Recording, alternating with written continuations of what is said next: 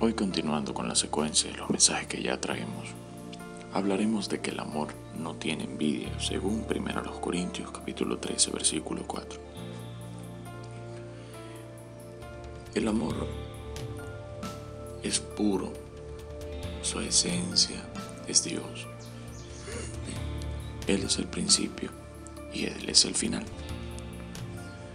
Pero la base principal del amor nos refleja que aparte de las características que venimos trayendo anteriormente, el amor no tiene envidia. La envidia es cruel, la envidia es un enemigo muy silencioso que puede haber en los corazones. Pero la Biblia dice que el amor no tiene este enemigo, ya que el amor no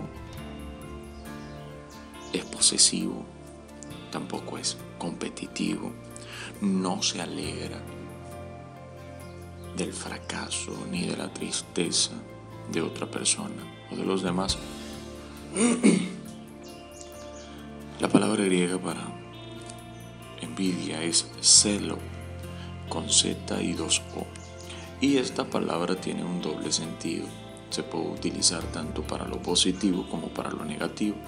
En lo positivo, esta palabra nos lleva a ser fervientes, a luchar y a cuidar lo que amamos. Y para lo negativo, ella es, como lo dice su palabra, envidia fuerte, ya que vive de los demás, vive de lo que otros hacen algo muy sencillo, que es cuando hay envidia o celos. Te alegras cuando yo sufro y sufres cuando yo estoy contento. Esta es la manera negativa. Pero la manera del amor es estoy contento cuando tú estás contento y sufro cuando tú sufres. Jesús lo dejó muy claro en el Sermón del Monte, cuando él dijo, que eran bienaventurados los que lloraban,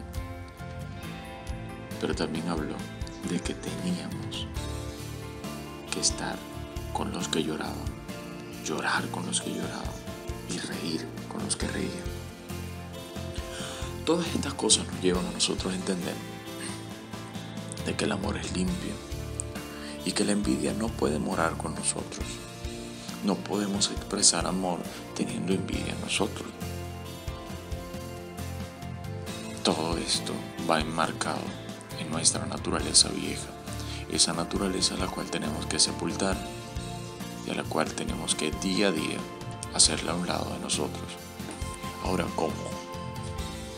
Rompemos con esta naturaleza vieja. Solo hay una forma y esa forma es mediante el Espíritu. La lectura de la palabra es algo muy, pero muy fundamental a la hora de vencer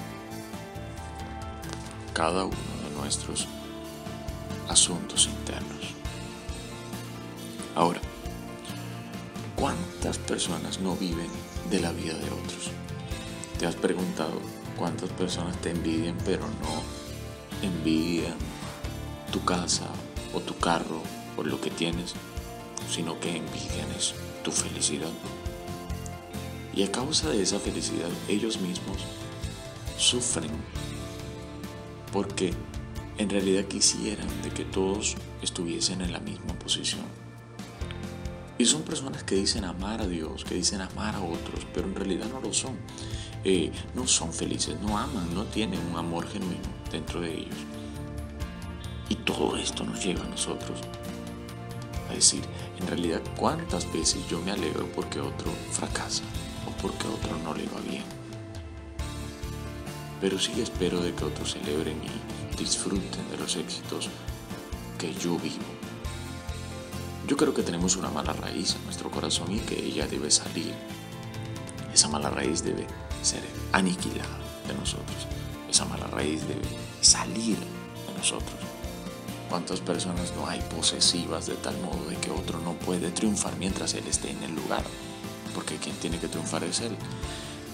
Esto está mal esto se ha salido de control y puede lastimar a muchos.